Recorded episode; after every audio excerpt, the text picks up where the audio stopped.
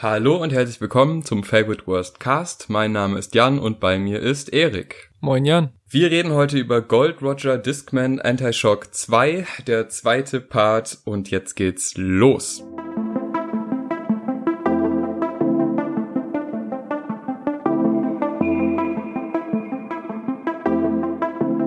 Discman Enter Shock 2 ist der zweite Teil der insgesamt als Trilogie geplanten Discman Enter Shock Saga von Gold Roger. Die Songs sind allesamt in einem Monat entstanden, nachdem er eine riesige Schreibblockade überwunden hatte. Und insgesamt sind in dieser Phase innerhalb eines Monats 40 Song-Demos entstanden, die alle so runtergeschrieben hat aus denen quasi jetzt jeweils die Tracks für die drei Tapes ausgewählt werden. Bevor wir zum neuen Teil kommen, möchte ich noch mal ein paar Worte zum Vorgänger verlieren, weil Discman Anti-Shock 1 hat mich Ende letzten Jahres total umgehauen, weil es gibt ja immer wieder so Projekte, die man so einfach vom, vom Sound her oder auf musikalischer Ebene feiert, aber am besten wird's eigentlich immer dann, wenn man die Songs zusätzlich einfach richtig fühlen kann und sie einen emotional total erwischen. Und da war halt Discman 1 für mich eines dieser Tapes, das halt sowohl die krassen Produktionen vom Duo Dienst und Schulter hat, die auch jetzt natürlich diesen Teil logischerweise wieder produziert haben und auch schon die Gold Roger Releases davor, die halt für sich genommen schon eine riesige emotionale Palette abdecken beziehungsweise Wirkung haben. Also allein von manchen Instrumental-Intros oder Outros auf Discman 1 habe ich schon Gänsehaut bekommen und dann noch halt diesen Gold Roger in Topform, dem man auf jeden Fall diese Erleichterung endlich wieder schreiben zu können, quasi in jeder Sekunde anhört und zusammen hat dieses Team Gold Roger, nenne ich es mal, auf jeden Fall seine düstersten depressivsten Phasen und Gedanken auf diese sehr melancholischen, zeitgemäßen Instrumentals gepackt, die aber trotzdem irgendwie einen sehr eigenen Sound haben. Also ich finde, dadurch, dass halt bei Dienst und Schulter immer die Gitarren irgendwie sehr präsent sind und auch sehr stimmig eingebaut werden, äh, finde ich, diesen Sound hört man halt irgendwie in der Form so selten vor allem im Deutschrap. Und genauso war das halt mit Discman 1, was halt Ende 2019 kam und das eigentlich bis jetzt, also über Monate hinweg, so in meiner Rotation geblieben ist. Einfach weil sich auch diese sieben Tracks so sehr kurz, sehr gut am Stück durchhören lassen, ähm, von denen ich halt mittlerweile alle liebe und wo halt wirklich Tracks drauf sind, die mich halt so sehr berührt haben wie lange nichts mehr davor. Also Songs wie Bomberman, vor allem Potion, oder auch wie leicht so und inmitten dieser Songs dieses Discman Anti-Shock Universums steht auf jeden Fall eine große Trennung, die immer wieder aufgegriffen wird und generell beschäftigt er sich auf jeden Fall mit Drogensucht, Rausch, Depressionen und das halt alles auf eine sehr vielfältige Art und Weise. Also nur um nochmal einen Punkt von Potion aufzugreifen, der ja auch in meiner Top 10 der besten Songs des letzten Jahres gelandet ist ähm, diese Parallele, vielleicht geht es dem Vater meiner Freundin, der sich abends mal zwei, drei Bier reinhaut, innerlich genauso wie mir, vielleicht leiden wir quasi unter denselben oder ähnlichen Schmerzen, so auch wenn er es niemals zugeben würde.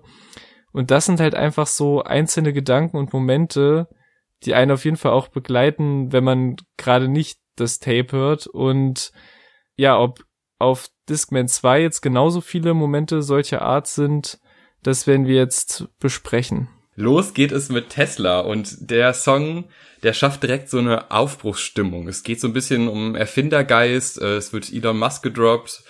Und es, dieser Song erinnert mich so extrem und ich weiß nicht genau wieso, aber kennst du den Song Denken Sie groß von Deichkind? Da geht's auch thematisch ähnliche äh, Wege, also auch so Erfindergeist, aber halt auch dieses immer so ans Limit denken und äh, die Gefahr nicht so wirklich sehen, weil das Internet, wie es hier dargestellt wird, ist natürlich einerseits die Möglichkeit, seine Sachen zu verbreiten, sein Gedankengut, aber das hat ja, und das klingt immer wieder in dem Song raus, halt nicht nur positive Seiten, sondern es mhm. kann dann halt auch sowas herbeirufen wie eben die AfD, die dann auf Empörung übers Internet entsteht. Diese Thematik so in so ein euphorisches Gewand zu packen, aber dann halt doch immer wieder mit so kleinen Nadelstichen halt auch die negativen Seiten von diesem von diesem Aufbruchsgedanken und dieses hey schaut mal diese unbegrenzten Möglichkeiten. Das ist das ist so schön zusammengebunden in diesem Track ähm, dass er mir auch als Intro sehr gut gefällt. Ja und er schließt halt quasi fast nahtlos an den letzten Track von Discman 1 an also von Halt wo es halt sehr um quasi Menschen mit einer sehr engstirnigen, festgefahrenen Weltansicht ging, die halt in dieser super schnelllebigen Welt immer weniger Sachen haben, die irgendwie halt fest und statisch sind und an denen sie sich dann halt irgendwie mit letzter Kraft äh, festklammern. Und dazu ist es quasi so das, das entsprechende Gegenstück jetzt auf dem zweiten Teil, wo es halt ja, wie du schon sagst, in, um diesen Aufbruch geht in eine goldene digitale Zukunft voller Träume und Innovationen, die aber natürlich auch immer wieder negativ angesprochen wird. Also ich finde auch dieser, ähm, dieser Bezug quasi auf die Online-Debattenkultur, wo halt quasi einfach alles eigentlich immer in gleichen Bahnen verläuft, jeder irgendwie auf seiner Meinung beharrt und eigentlich sich Fronten eher verhärten als lösen. Aber auch hier sind halt schon irgendwie unzählige Referenzen drauf. Unter anderem habe ich halt ewig gebraucht zu raffen, dass natürlich die Broadcast Yourself, der Name Drop in der Hook natürlich der Slogan war, mit dem YouTube halt anfänglich so groß geworden ist. Davon sind halt so super viele Sachen, die halt alle mit Internet und Innovationen zu tun haben, da so reingesprenkelt. Und ich finde halt auch diese, diese Line. Und es geht HTTP, www, FICK, die AfD. Wow. Im Internet fand ich Asyl mit den anderen Freaks vor den Konservativen. So, was ist das für eine Line? So, da packt er halt, allein in dem Song ist halt schon so super viel drin und aus super viel unterschiedlichen Perspektiven auch irgendwie. Und sehr, sehr viele popkulturelle Anspielungen. Das ist ja eine, eine Sache, die sich durch sehr viele Gold Roger Tracks durchzieht. Äh, wir haben James Bond, wir haben Tomb Raider und das leitet so ein bisschen rüber zum nächsten Song, denn Lip Gallagher ist der zweite Song und Lip Gallagher kannte ich vorher nicht, weil ich die Serie Shameless nicht kenne. Und äh, er ist eine Figur aus der Serie Shameless und wenn man sich so ein bisschen, also wie gesagt, ich kenne die Serie nicht, ich kann das nicht zu 100% bestätigen, aber das, was ich mir so ein bisschen angelesen habe, dann ist da durchaus eine Verbindung zwischen äh, Gold Roger und Gallagher. Ähm, er ist sehr intelligent, aber auch irgendwie auf eine Art so ver verschwenderisch oder so geht verschwenderisch mit seinem Leben um, ist auch was Drogenkonsum angeht, sowohl im Verkauf als auch in der Nutzung ist er durchaus aktiv. Ähm, ein schwieriges Verhältnis zu Frauen, was äh, Bindung angeht. Und das sind ja alles so Elemente, die auch bei Gold Roger zutreffen und sich da halt wieder eine fiktive Person rauszusuchen und so sein Leben mit Fiktion zu verbinden. Das schafft er auf ganz, ganz vielen Tracks und auf dem Song auch sehr gut. Finde ich einfach ein, ein, guter Move. Das kommt durchaus auch noch öfter vor, auch in den darauffolgenden Tracks. Gefällt dir dir auch oder gerade der Einstieg ist ja krass, oder? Ja, das wollte ich gerade sagen. Also ich liebe den Einstieg auch in den Rap-Part total, so auch mit diesen Gitarren im Hintergrund. Das hat mich einfach direkt zum Einstieg geflasht. Ich kam von nichts, Cinderella, flip the script, Gallagher. Bei dir die Tipps, nie gibst du keinem was. Ah, ich bin Keller. Es ist auf jeden Fall definitiv wieder einer der, der rappigsten Songs, so des Discman-Universums bis jetzt und trotz dessen, dass halt seine Versuche mehr in eine gesangliche Richtung zu gehen auch immer sehr gut funktionieren, feiere ich es auch immer, wenn er halt so den, den, den flexenden Gold Roger rausholt und gerade dadurch, dass er halt wirklich diesen sehr eigenen Style hat, sage ich mal, macht es immer wieder Spaß, so diese Passage einfach aufzusaugen und jedes Mal irgendwie andere Lines oder Gedanken mitzunehmen, weil es ist ja so manches überhört man einfach so in der in der Geschwindigkeit, dann beim nächsten Mal bleibt man bei ganz anderen Lines hängen und er schreibt halt auch sehr sehr assoziativ, also man man merkt irgendwie förmlich, wie er quasi von einer Referenz, von einem Gedanken zum nächsten springt und alles zusammen ist wie so ein riesiger Gedankenfluss, der aber in sich halt irgendwie sehr geschlossen ist. Plus, ich finde, er schreibt auch irgendwie so authentisch, dass man das Gefühl hat, bei den erwähnten Anekdoten irgendwie dabei gewesen zu sein. Also, als würde man mit ihm gewisse Erinnerungen teilen und seine Texte rufen quasi die einfach nur noch mal ins Bewusstsein, so dass man sich erinnert, so, ah ja, stimmt, damals auf der Rückbank zu Section 80 gerappt und so. Was natürlich auch diesen ganzen Referenzen zu verdanken ist, die man eben, wenn man ebenfalls Bezug zu den Sachen hat, äh, auch mit eigenen Erinnerungen verbindet. So zum Beispiel, wenn er halt die Timo Milbrett Videos erwähnt, denke ich zuallererst an das äh, Craig Ignatz Video zu Ned Gescheit wo halt Gold Roger zu sehen ist, Elguni, Ignaz, Fidel Castro, die halt alle so abhängen und nachts irgendwie noch abturnt durch die Stadt ziehen und gefühlt ganz nebenbei so dieses Video eingefangen wurde. Und da hängen halt wiederum bei mir Erinnerungen so an diesen Song, die Zeit vor fünf Jahren und dieses Craig Ignatz Kirsch Album auch und, und, und. Und ja, so geht's mir halt bei vielen diese Referenzen. Ja, ich finde auch die, äh, die Thematik, um das nochmal ein bisschen grober zu fassen, ähm, dieses harte Schale, weicher Kern, die kommt ja da so ein bisschen raus. Du hast diesen aggressiven Rap-Style, aber dann hast du auch später im Song dieses Sag mir, du fühlst mein Sperz.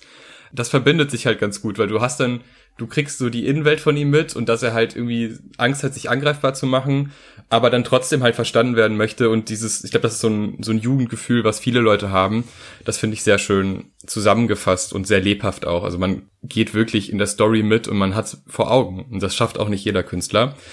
Kalkulation ist ein Song, ähm, über ein Thema, was auch nicht jeder Mensch so komplett gut beherrscht und äh, Gold Roger anscheinend auch nicht. Es geht um Mathe, aber es gab noch nie so einen schönen Song, vor allem noch nicht so einen schönen Rap-Song über Mathematik, denn in Kalkulation gibt er kein F von X und allein dafür ist es, also es ist, ich musste so lachen, es ist so gut umgesetzt, weil F von X, das, das kennt jeder Schüler, äh, das, da muss jeder mal durch und dann einfach die, die Line so zu zerstückeln, dass er kein F gibt und danach kommt erst das von X. Das sind so kleine Spielereien, die, die machen diese Songs so durchdacht. Das ist.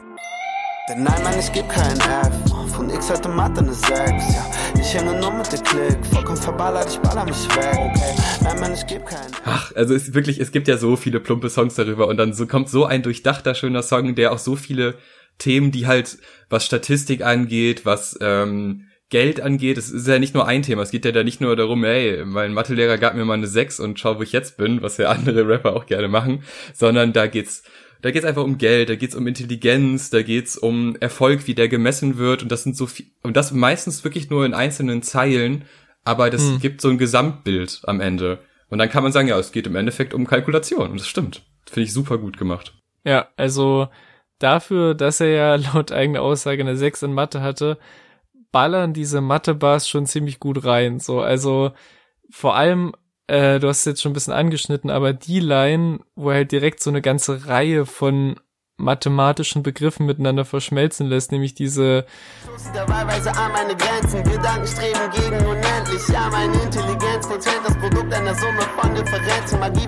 Mega und halt neben auch diesen Mathe-Referenzen, den Popkultur-Referenzen wieder, also es gibt ja auch diese Passage mit Jimi Hendrix, Prince, Sting, gibt's auch immer wieder eigene Querverweise quasi in die eigene Diskografie mit äh, Man, ich bemale den Mond was eine Referenz an den gleichnamigen Song ist von Afra Kadavra von 2016. Und dann auch dieser zweite Part, in dem der, der Beat dann nochmal verzerrter und abgefuckter wird.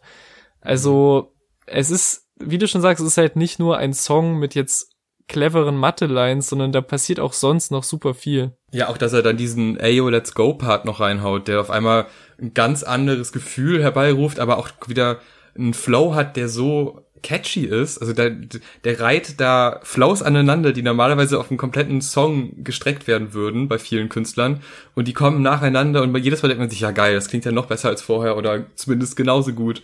Also, ähm, ja, das sind einfach so rund die Songs und dann so verspielt und so verschachtelt und so vielschichtig, dass man auch nach mehrfachem Hören immer noch so eine, ach stimmt, da war eine Anspielung auf das und ach krass, das kann man ja auch so sehen.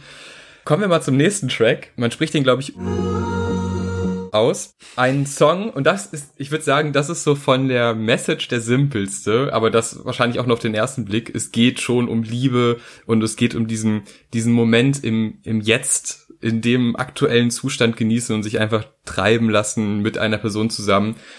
Ist vielleicht sogar der Song, den ich, um jetzt mal auch mal eine kritische Sache zu sagen, ähm, den ich jetzt am wenigsten mag von dem mhm. Tape, der aber fürs Gesamtkonstrukt des Tapes wichtig ist, gerade was die Songs danach angeht. Also ich, der darf nicht fehlen, weil sonst macht der Rest danach irgendwie, hat der weniger, weniger Wirkung. Aber trotzdem ist es jetzt kein Song, der mich so wirklich umhaut. Also, es ist äh, tatsächlich auch das, was ich mir dazu gedacht habe. Also im Vergleich zu den dunklen Momenten, die ja vor allem auf Discman 1 sehr viel mehr Anteil einnehmen als auf dem zweiten, würde ich sagen, fühlt sich das echt wie so eine Oase des Glücks an irgendwie und wenn man den, den Kontext kennt, in dem der Song anfangs geplant war, gibt das auch total Sinn. Und zwar hat Gold Roger im Interview bei unseren Kollegen, sage ich jetzt einfach mal, vom Listen to Podcast verraten, dass, dass, dass dieser Song ursprünglich der Anfangspunkt war einer Songreihe, wo er über sieben Songs hinweg stufenweise die Geschichte einer Liebe erzählen wollte, quasi vom Anfang bis zum Ende. Und das war ihm dann, als er das Konzept quasi, also es gibt diese sieben Songs und als er das verendet hatte, war es ihm aber zu eindeutig oder zu, ja, deswegen hat er diese Songs quasi zerstückelt und bisher sind halt drei dieser Songs verteilt über Discman 1 und 2. Unter anderem ist Wie leicht von Discman 1 wäre halt der letzte der sieben Songs gewesen. Der U wäre halt der erste, weil es so der Zeitpunkt ist, wo so die Liebe beginnt und alles noch sehr frisch ist. Und Horcrux, über den wir dann natürlich gleich noch reden, wäre quasi auch so gegen Ende noch vor wie leicht. Und sowas liebe ich halt einfach, dass halt einmal so dieses Konzept zu ändern. Also manche hätten das einfach so von vorne bis hinten durchgezogen und er hat sich dann irgendwann gedacht, naja, ich verteile das lieber wie so eine Art Rätsel, dass irgendwie Leute die Verbindung finden. Also weil es ist ja eine Verbindung zwischen den Songs da thematisch. Und halt auch allgemein, dass er halt so die Connection quasi zwischen Songs und auch ganze Projekte baut, die quasi so dieses Discman-Universum quasi untereinander so verbinden irgendwie. Aber darüber hinaus muss ich halt auch sagen, dass es quasi von den sieben jetzt auf dem Projekt der ist, der mich am wenigsten abholt. Also es ist schon sehr süß, so ohne Frage. Aber es ist halt mehr so, der zieht für mich schön vorbei, aber es bleibt halt nicht wirklich was bei mir hängen. Also der ist halt ganz sinnvoll halt so als, als Mittelteil des Tapes halt, ne, nach den ersten drei und vor den letzten drei Songs. Ja, vor allem, weil Parabelflug dann vielleicht auch noch ein bisschen krasser wirkt. Der Parabelflug, der beschreibt ja eigentlich schon im Namen das, was passiert. Ne? Es geht es, auch in der Hook, es geht rauf und dann runter so leicht. Ähm, nur dass äh, das Runterkommen dann ganz schön schmerzhaft ist, das erfährt man dann erst Richtung Ende des Tracks. Aber man kann sich schon so ein bisschen denken im Laufe des Tracks. Und das mag ich immer ganz gerne, wenn einem schon, also das Bild von einem Parabelflug vor Augen ist und du bist aber noch am Anfang des Songs und dieses rauf und so runter so leicht äh, und dann runter so leicht das kann ja auch äh, ein nettes Auf und Ab sein. So, das, das klingt ja noch so positiv in der Hook, aber mhm. dann wird relativ schnell klar, so, nee, da, da kommt ein ganz schön heftiger Sturz und der ist sowohl musikalisch als auch textlich, als auch textlich super umgesetzt. Gerade, also diese Hook, die hat's mir total angetan. Immer wenn die kommt, egal ja. wo ich bin, ich sing die mit. Also ich war eben einkaufen und im Laden, ich kann mich da nicht gegen wehren. Die hat so was Magisches, diese, diese Wortwahl und diese Betonung die, die kriegt mich jedes Mal.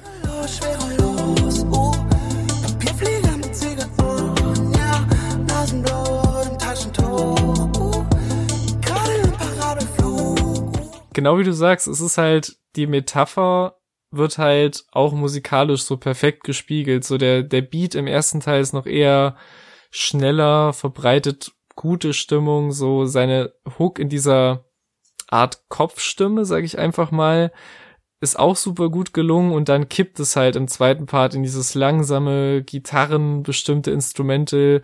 Seine Stimme ist auch so ein bisschen verzerrt und runtergepitcht und auch die, die Drums und insbesondere die Claps im Hintergrund wabern halt einfach nur noch so im Raum rum, während man sich halt fragt, ob der Mond einen an- oder auslacht. Sag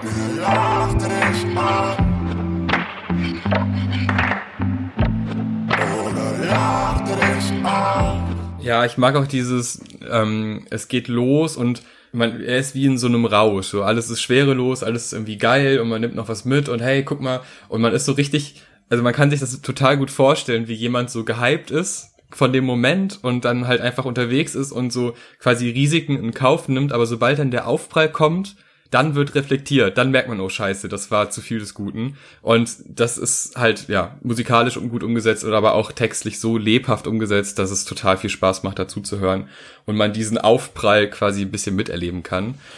Es wird aber im nächsten Song nicht weniger stark. Also Stromkreis, ich kann auch jetzt schon sagen, der letzte Song auch ist mindestens auch genauso gut. Äh, Stromkreis auch auf eine andere Art sehr beeindruckend. Vielleicht fängst du mal an?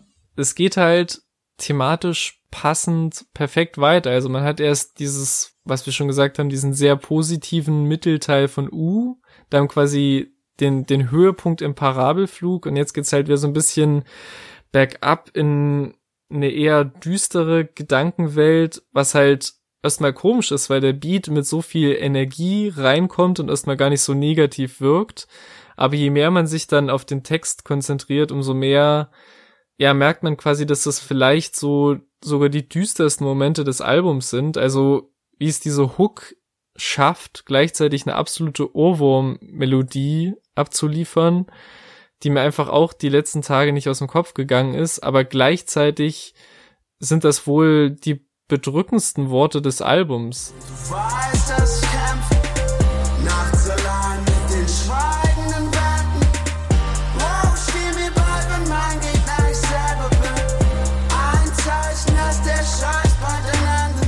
Der Scheiß bald ein Ende nimmt, kann man natürlich unterschiedlich interpretieren, aber es, es wird glaube ich, am ehesten auch dann die Referenzen an, an die Diegel und an die Schrotflinte und so. Also es wird schon suizidal auch auf dem Song, was ich halt erstmal, wenn so dieser Beat anfängt und so gar nicht erwartet habe. Und das ist halt so eine, so eine Mischung, die, die mich auch auf Discman 1 schon so beeindruckt hat, dass du halt super catchy Melodien und so eine Eingängigkeit hast, aber gleichzeitig wirklich die absoluten Abgründe erklimmst, so auf dem Album. Ja, es geht da ja auch um Verlust von einer Person und den Umgang damit. Was ich da auch wieder gerne mag, dass er halt mit dem Stromkreis, also diesem Bild vom Stromkreis quasi wieder so eine, wie so eine Art Parallelwelt zaubert, die man sich auch als, als Metapher vorstellen kann und gleichzeitig aber persönlich wird. Und das schafft er ja fast auf jedem Track, dass ja. er immer ein Bild findet für das, was er empfindet und darüber das quasi auf zwei Ebenen erklären kann. Einmal auf dieser persönlichen Ebene, weil er einfach erzählt, wie, wie er sich gerade fühlt, wie er probiert mit Sachen umzugehen und was er denkt, so ganz frei heraus, aber parallel dazu auch noch Metaphern findet in einer, in einer Welt, die nicht zwingend real ist und das halt so verbindet, dass einfach beim Hörer also das Bild kommt definitiv an. Das ist halt auf allen Ebenen logisch und schlüssig und dann aber gleichzeitig trotzdem noch so verschachtelt, dass man sich immer wieder denkt, ach, da ist bestimmt noch mehr versteckt. Kommen wir zum letzten Song und boah, ich habe hm. selten Songs, wo ich Tränen in den Augen habe und vor allem selten Songs, wo ich Tränen in den Augen habe, wo ich nicht genau weiß, worum es geht am Anfang.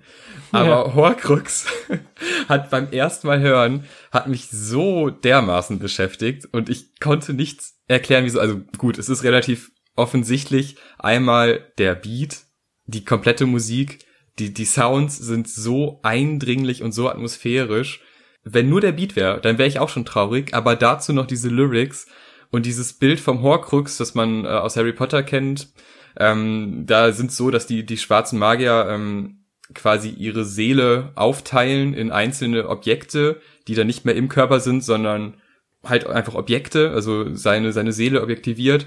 Und das Bild verbindet er ja mit der Musik, wo er quasi in ein, seine Emotionen in ein Stück Kunst packt und sie darin konserviert, äh, konserviert und von sich weist, aber verarbeitet hat über diese Art und Weise und das dann ja auch noch veröffentlicht, was ja dann auch noch mal einen der nächste krasse Schritt wäre, wenn man darüber nachdenkt, dass man persönliche Gedanken, persönliche Empfindungen und auch sowas wie eine Beziehung, weil es geht da ja auch um eine Trennung, habe ich jetzt erfahren, mhm. aber erst war ich mir nicht sicher von diesem, es, da ist ja diese Mordlust davon die Rede, und mhm. ich konnte mir jetzt nicht vorstellen, dass er jemanden umgebracht hat, aber äh, dass mit der Mordlust wahrscheinlich dann der Schritt der Trennung gemeint ist. Also das ist so der, der letzte Schritt, so habe ich das jetzt äh, interpretiert. Also ich bin, kurzes, kurzes Outing, ich bin, glaube ich, einer der wenigen unserer Generation, um denen diese ganze Harry Potter-Hype weitestgehend vorbeigegangen ist. Ähm, aber ich habe mich auch so ein bisschen belesen und wenn ich das richtig verstanden habe, ist das ja, sind diese Horcruxe auch was, was quasi, ich sage jetzt einfach mal den Namen, Lord und er musste, so wie ich das gelesen habe, auch jeweils immer einen Mord begehen, um mhm, quasi genau. diese Horcruxe zu erschaffen. Und daher kommt vermutlich die Mordlust im Text. Also quasi dieses, diese Gewissheit, ich werde jetzt diese Erinnerung oder diese Erfahrung in die Kunst bannen und dafür muss er quasi im übertragenen Sinne morden. Also ich, daher kommt vermutlich da der Begriff. Aber ja, ich, ich meine ein Interview gehört zu haben von ihm, wo er sagte, dass quasi die Trennung für ihn wie ein, ein Mord rüberkam. Also, aber du hast recht, es geht auch darum bei den Horcruxen, dass man jemanden dafür opfert. Und das kann man ja auch, wenn man sagt, man opfert jemanden, man opfert ja auch eine Beziehung, dann macht's wieder irgendwie Sinn. Ja. Einigen wir uns darauf. Auf jeden Fall ein, ein fantastischer Song. Vor allem dieser, dieser Part, wo er, er sagt ja auch, äh, sprich nicht von du weißt schon wem. Und äh, ja. oh, da sind so viele Sachen drin. Dieses, diese Wiederholung von gerade auf dem Weg raus. Sag,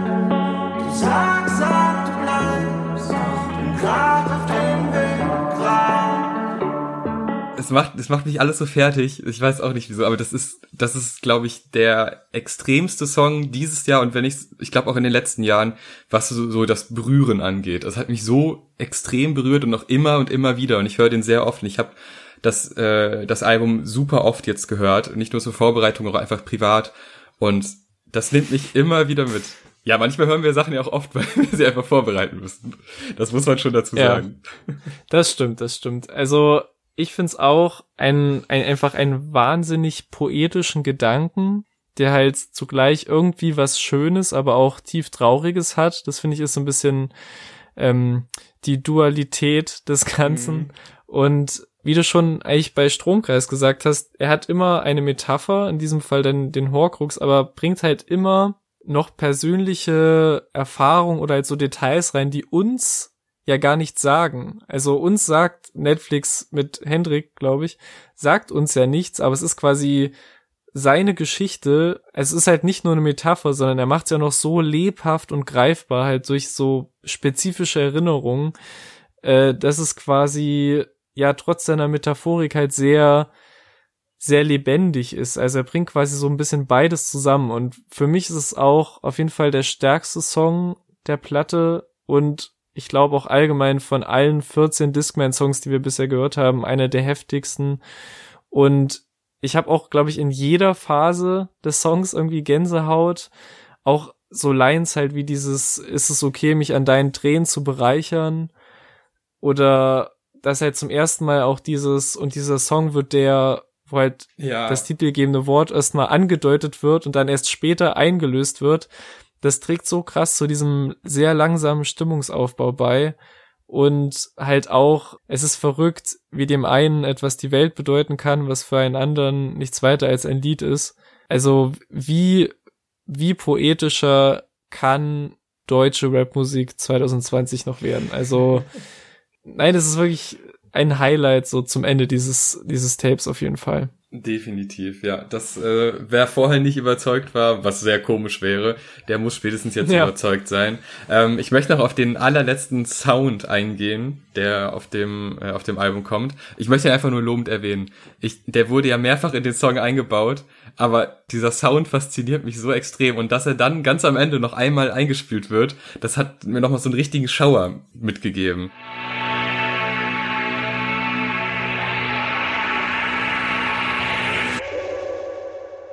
Und dann war's vorbei. Und dann saß ich da so und dachte, boah, okay, krass, nochmal hören. Wahnsinn. Also kommen wir einfach zum Fazit, äh, bevor wir hier noch weitere Anekdoten vom Hörgenuss erzählen. Ja, es ist eigentlich offensichtlich, ne? Was soll man noch sagen? Es ist super vielschichtig. Es ist musikalisch fantastisch umgesetzt. Es sind so viel Intelligenz, was, was Flow angeht, was Stimmeinsatz angeht, was Betonung angeht. Das ist alles drin es ist thematisch so schön verbunden, die, die abstrakten Metaphern aus so einer nerdigen Fantasiewelt mit dem realen Leben und das alles zusammen macht dieses Album unglaublich rund und äh, Part 1 von Discman war schon fantastisch und Part 2 ist, ich will sie jetzt nicht direkt vergleichen, aber die sind mhm. beide top, die muss man beide gehört haben und die kann man auch gut und gerne einfach am Stück hören, das äh, schadet da auch nicht. Ich bin super begeistert. Also ich bin auch wieder ähnlich begeistert wie beim ersten Teil. Ich finde, ähm, Discman 2 knüpft sehr gut an den Vorgänger an, was jetzt den Sound und auch wiederkehrende Motive und Themen angeht, aber fühlt sich trotzdem irgendwie ein bisschen anders an. Also dadurch, dass man halt zwischen den düsteren Songs, also für mich vor allem die letzten beiden mit Stromkreis und Horcrux, auch diese puren glücklichen Momente hat, die eingefangen werden, wie jetzt auf U oder halt Songs, auf denen einfach, ich sag mal, etwas befreiter zu einem Überthema gerappt wird, also wie jetzt auf Kalkulation. Diese Momente waren jetzt halt auf Discman 1 nicht so häufig vorgekommen und dadurch wirkt es halt so wie so eine bisschen buntere Mischung.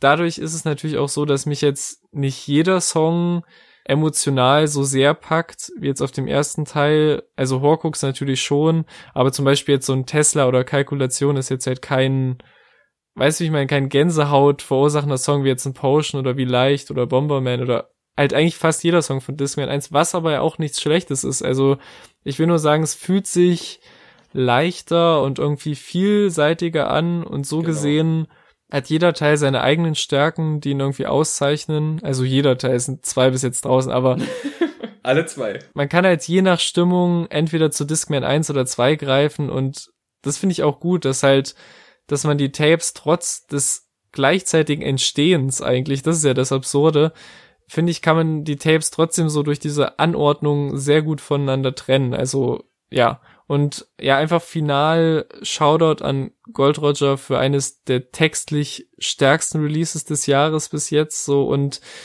halt auch nochmal Dienst und Schulter einfach Props geben ja. für diesen krassen Klangteppich, der halt wirklich die, die unterschiedlichsten Emotionen, die auf diesem Album stattfinden, einfach abdeckt irgendwie.